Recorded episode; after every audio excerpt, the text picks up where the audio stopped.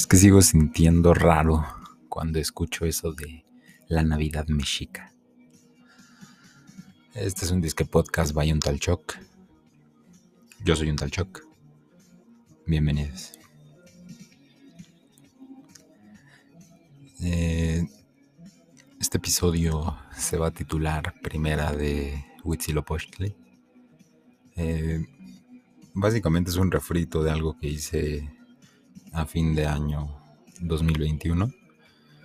Eh, según yo, pretendo ahora sintetizarlo, sí, a la idea principal que de la que quería hablar, como siempre me fui a por ahí cachito, hablando de nada, eh, que seguro no será la excepción hoy. Pero quiero hablar de Huitzilopochtli.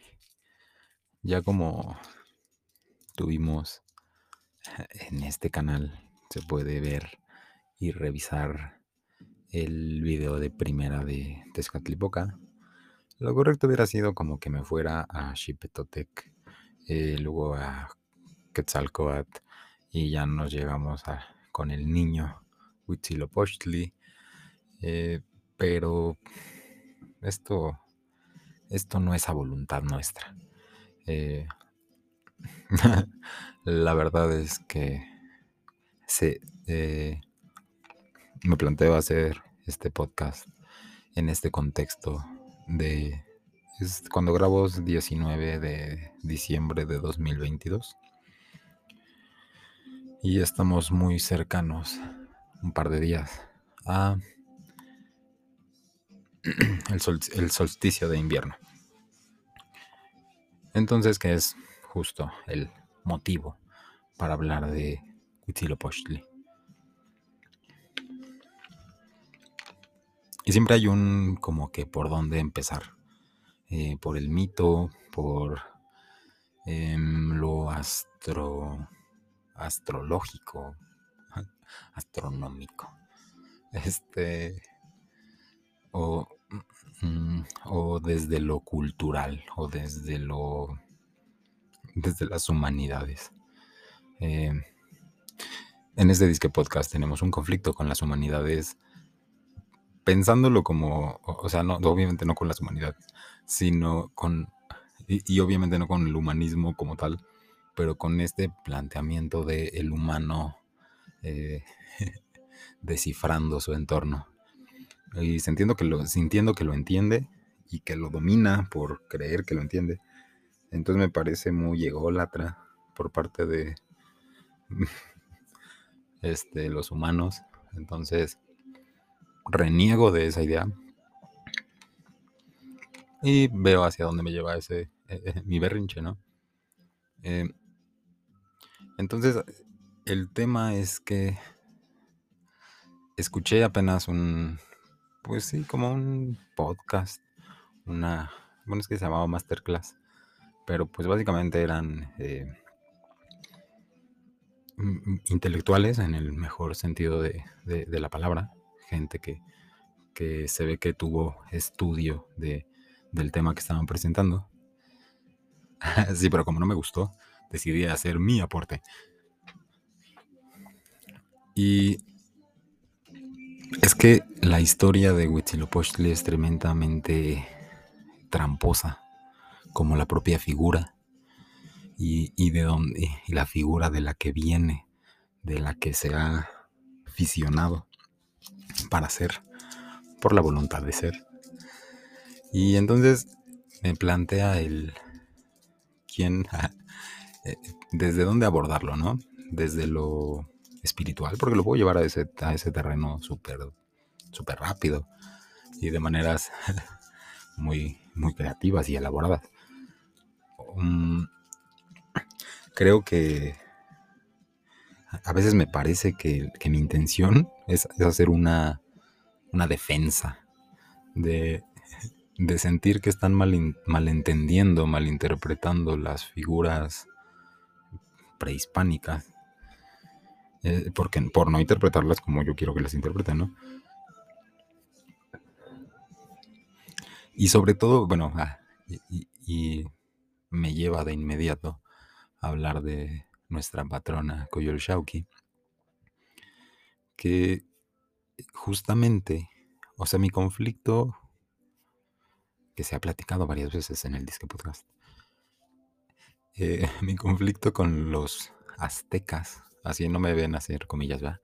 Este, y, y, de inmediato entender que más bien mi conflicto era con los mexicas y luego entender la diferencia de esto. Pero el caso es que yo llegué al...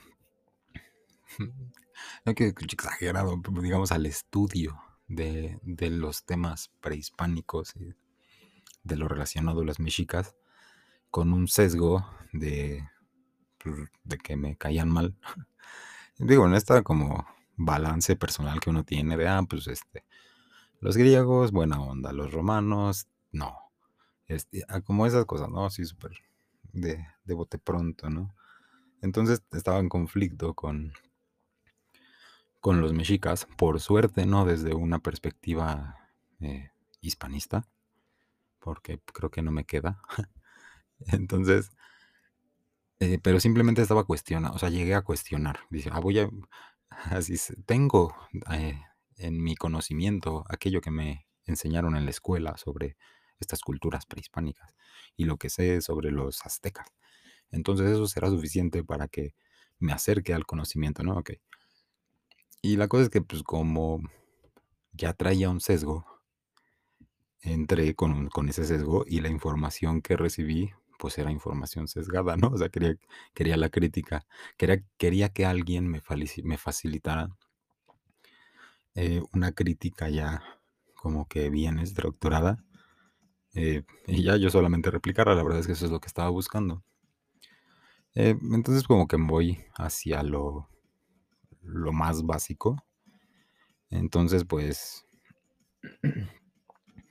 sobre todo, no sé, de inmediato eh, la primera información que encuentras es su contraste con, a la llegada de los españoles. Y por eso me parecía también muy sesgado. Eh, porque así me quería omitir eso, así de, ah, ok, ahorita no quiero reconciliar con Hernán Cortés, no es el momento, tal vez más adelante. Lo que quiero es ver por qué estoy peleado con los mexicas.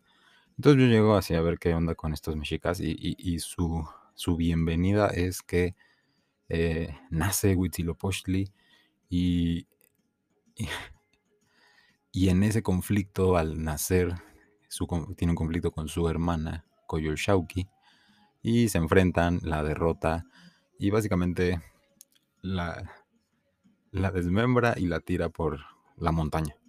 Entonces, así de, ok, y, y así de, bueno, y esa es su luna. Entonces, me parecía, me llamó de inmediato así de por qué mataron a su luna. O sea, no sé, en la mayoría de las culturas del mundo, la luna es como lo precioso, eh, o sea, así, lo, lo más, como, no sé, o sea, es de inmediato asociado con eh, arquetipos maternos y femeninos y todo eso. Y, aquí, pues básicamente lo, la, despedazaban y la tiraban como si nada. Entonces ese fue mi, primer acercamiento con los mexicas y fue ok. Y, bueno, el tema cuando, justo como decía, yo quería un pretexto para pelear con, con los que defendieran a los mexicas. Y cuando les cuestionaba sobre este tema, pues no les, o sea, bueno, e, e, es el tema. O sea, yo entiendo perfectamente que no se trata de algo, o sea, es, una representación. Me queda clarísimo. Pero, o sea, pero es decir, ¿por qué ir de inmediato hacia ese tipo de representaciones? Y, justo si, no sé, es que es muy extraño querer pensar como pensaba Chuck en el pasado. Entonces, eh, pero pues sí, o sea, no sé, a mí, digo, es decir, hasta el momento me sigue pareciendo que está mal, pero ya, ya puedo, es decir, anduve el camino para lograr darle la vuelta y poder decir por qué me parece que está mal y es hacia dónde va otro podcast que haga de Koyo Shauki. Entonces, así entonces ya llevo 10 minutos. Sí, este, queremos, estamos practicando dejar de decir no sé, dejar de decir este y ser concretos y hacer podcast más cortos. Entonces, bueno, hacia Huitzilopochtli.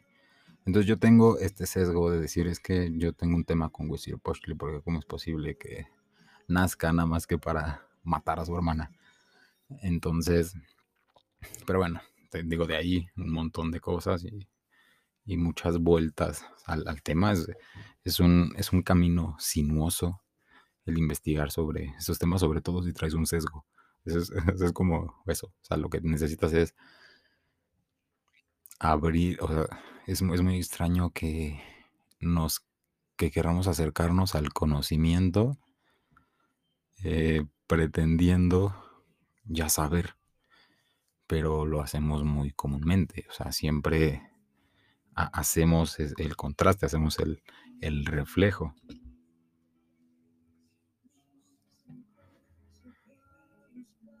Y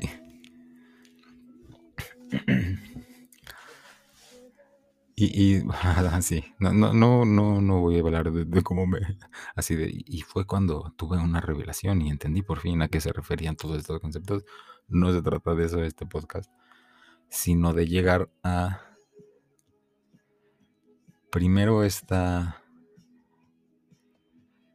eh, hay una crítica cotidiana a los, a las deidades prehispánicas y se les juzga de sanguinares y todo un montón de cosas que pues está en la argumentación de si lo eran o no lo eran y qué tanto lo eran o todas esas cosas.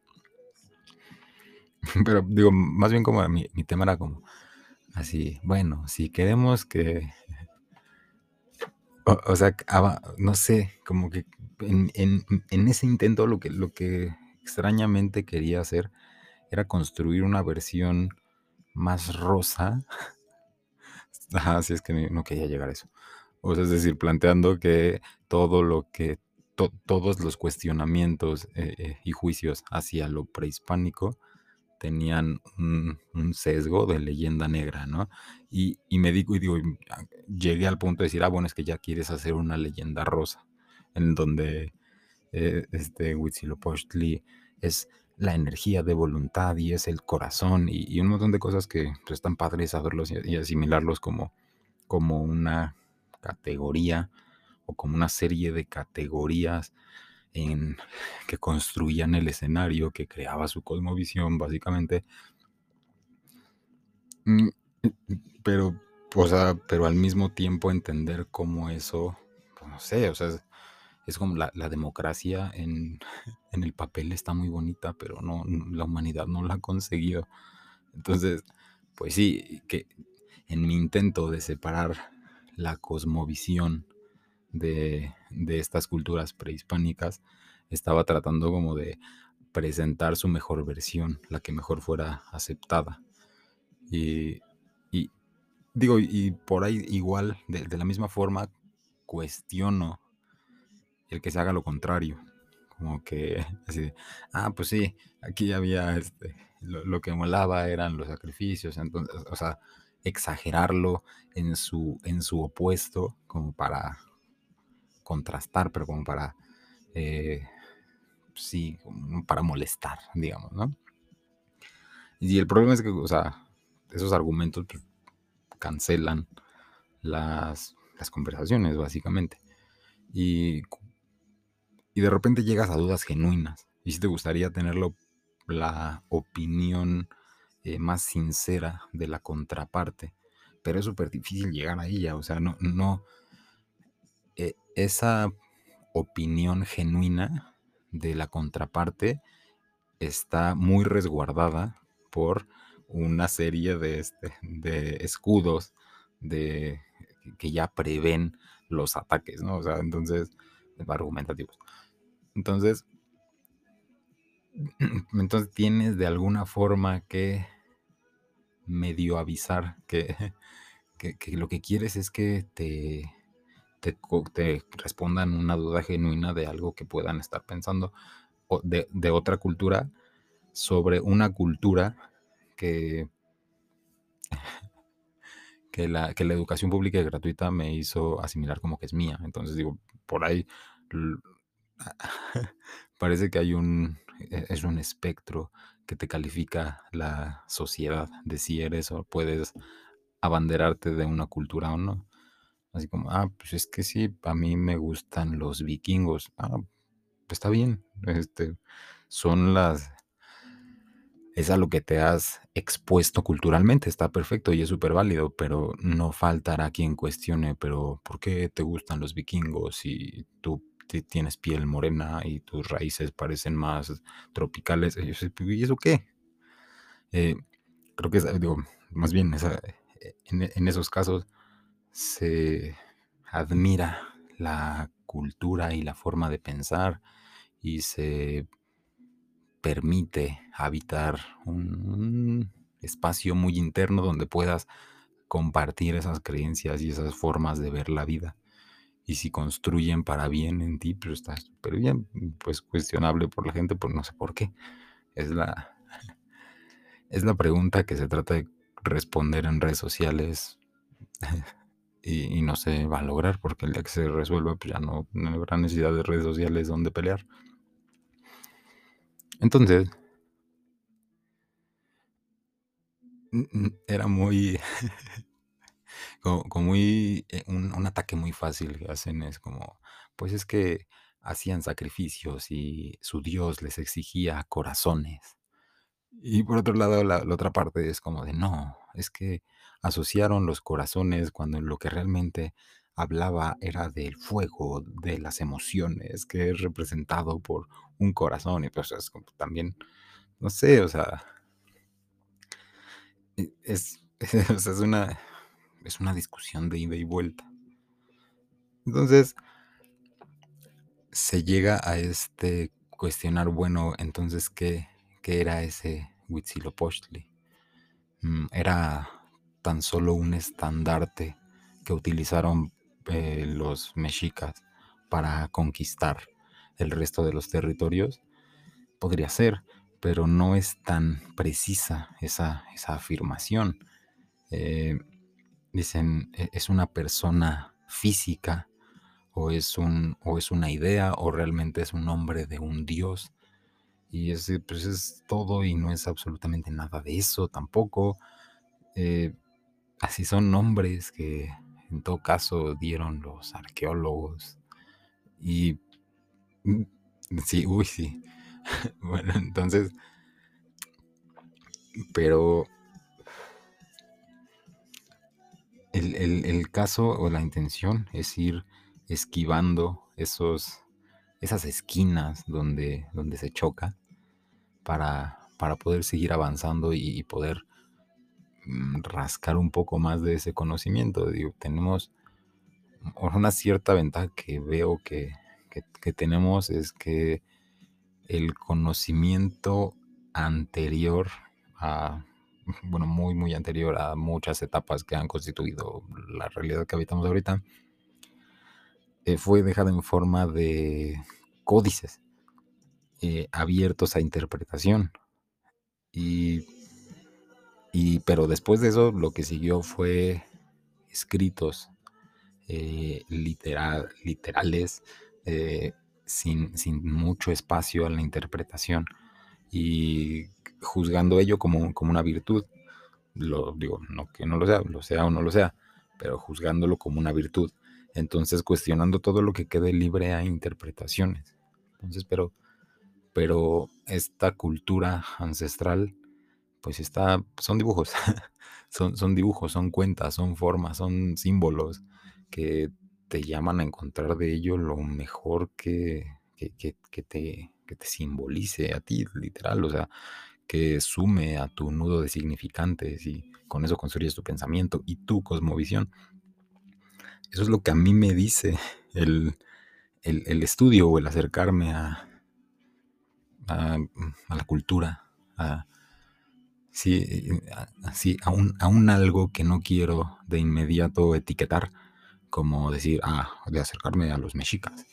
Entonces, no, pero, pero, digo, a mí me llama mucho la atención como esos, esos símbolos y, y esas, esas discusiones y lo que, no sé, lo que he dibujado en las paredes, en esos salones donde se dan esas discusiones, eh, figurativamente, que, que, llaman a pensar. Entonces, entender por fin cosas que se supone que todos entendemos porque se supone que son parte de una básica de conocimiento que te instruyen de manera, de manera pública, gratuita y laica. Y, pero, pero pues en realidad no, si no está acompañado de la experimentación y de la observación para empezar, eh, pues es muy difícil que se arraigue. Entonces, digo, así todo, todo esto para caer en cuenta de que tiendo, o, más bien quiero, eh, este, todo el tiempo eh, tener la oportunidad de dar mi lectura sobre determinados temas. Digo, pues eso es mi podcast, ¿no? Entonces, pues sí, y, en mi cuestionamiento es toda esta reflexión previa de los 20 minutos anteriores. Y la cosa es que justo hace ratito leí en una de estas páginas de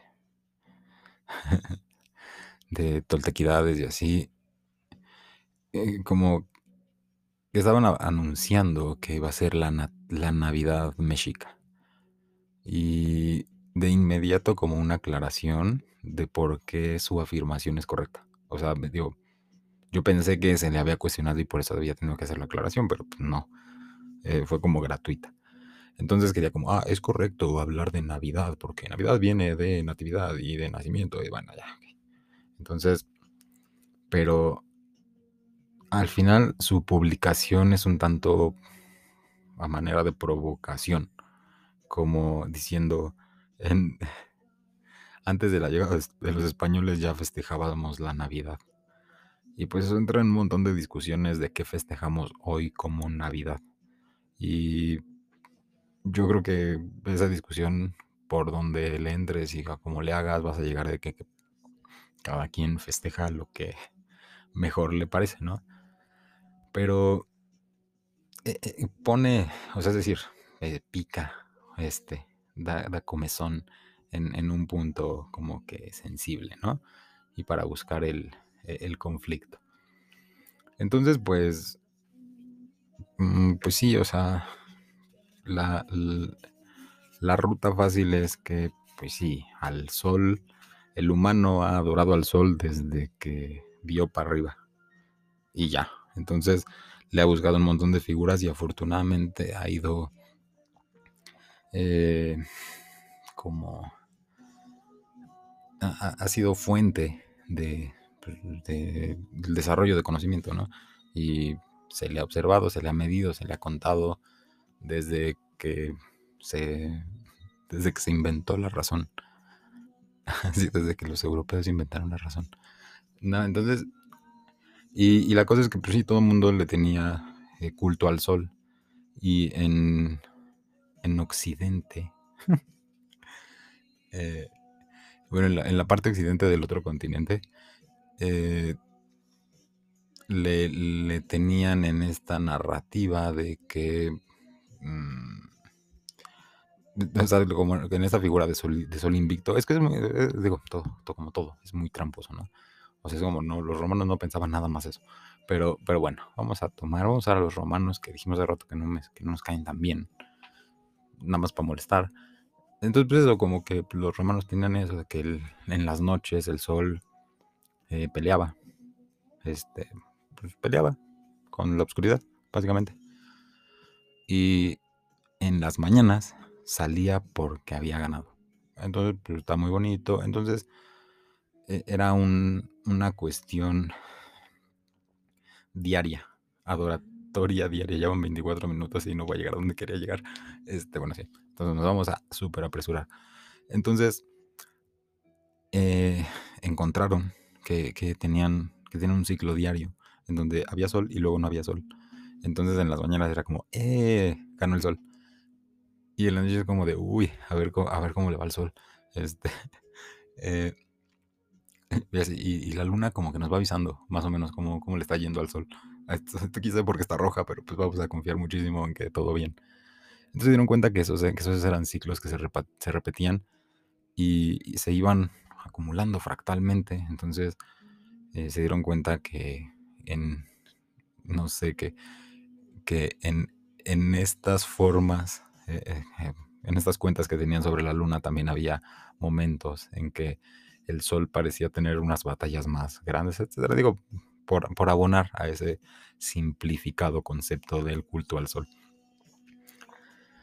Y pues se dieron cuenta que también al cabo de determinadas de esas lunas, pues se cumplía un ciclo y de repente parecía otra vez este nuevo y de repente veían y, ese sol eh, como que al parecer ahora le costaba más trabajo este, realmente vencer a la, a la, oscuridad, o sea como que se tenía que ir más temprano a, a pelear con la, con la oscuridad, entonces pues era motivo de, necesitaban resguardarse, resguardarse, necesitaban protegerse, entonces necesitaban congregarse y bueno, festividades, bueno, sí. Y luego avanzamos un montón en la vida y así. Entonces, pues eso es, o, sea, es como la metanarrativa de, del culto al sol en Occidente. Eh, sí, entonces, pero, nada más, sí, el resto del mundo no pensaba.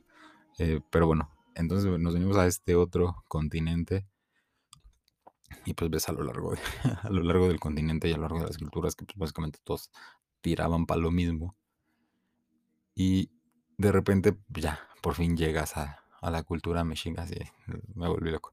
Este, de repente ya llegas a la cultura mexica y ves por qué tiene este culto a, a Huitzilopochtli. Y entonces, esto no es que sea algo cronológico, sino lo voy a explicar de esa manera.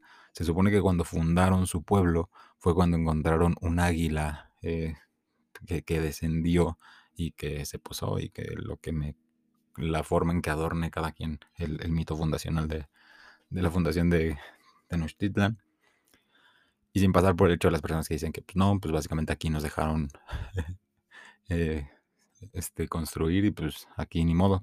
Y, ya hicieron algo poético alrededor de ello. Pero pues no tanto, es básicamente lo que hicieron y como sea.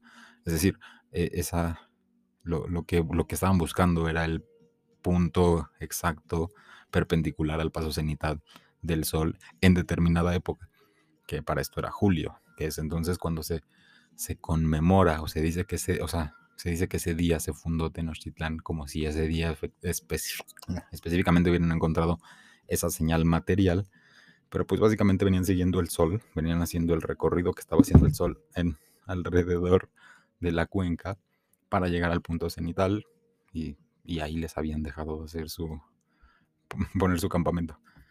Entonces, con ese contraste, pues el, eh, eh, decían que era un que ese sol eh, en, el, en el cenit, cuando se veía más grande, era, representaba el águila, que era el ave más poderosa que veían en los cielos, porque era la que podía volar más alto y porque era la más, el, pues sí, la, el depredador alfa. Entonces lo tenían como su festejo de nacimiento y de, de, poder. Eh, pero, pero no olvidemos que su, su travesía, su recorrido para llegar finalmente a ese, a, ese lugar, a esa tierra prometida, que no se llamaba Tenochtitlan al principio, sino Cuau... ¿Qué? Ah, sí, tienes un minuto, Chuck. Eso. El caso es que, pues obviamente quien, quien vive en la Ciudad de México sabe que aquí hace frío. el frío no lo trajeron los españoles, ya hacía frío desde antes. Eh, no sé por qué nos empeñamos en pensar a los mexicas como gente en taparrabo, pero no es así. Entonces, el, invierno era su, temporada más fuerte, donde, donde había más muerte, donde había más, pues sí, donde necesitaba un sacrificio por parte de la sociedad y eso lo representaban con el ave más hermosa y pequeña que conocían, que era el colibrí, que era Huitzil, es una espina, entonces es el Huitzitzilin, es colibrí, entonces es el divina, la divina este, espinita preciosa, y la asocian con el solsticio de invierno, que es cuando el sol se ve más chico y parece ser recién nacido, y es el que llama a tener muchísima más fuerza, que le dará fuerza a estas culturas, y eh, que los ayudará a pasar esos tiempos difíciles. Este es un disco podcast by un tal Choc. Yo soy un tal Choc. Disculpen las prisas, me lo leí loco. Tlazocamati Maco, Ma Huitzilopochtli, Techmopieli.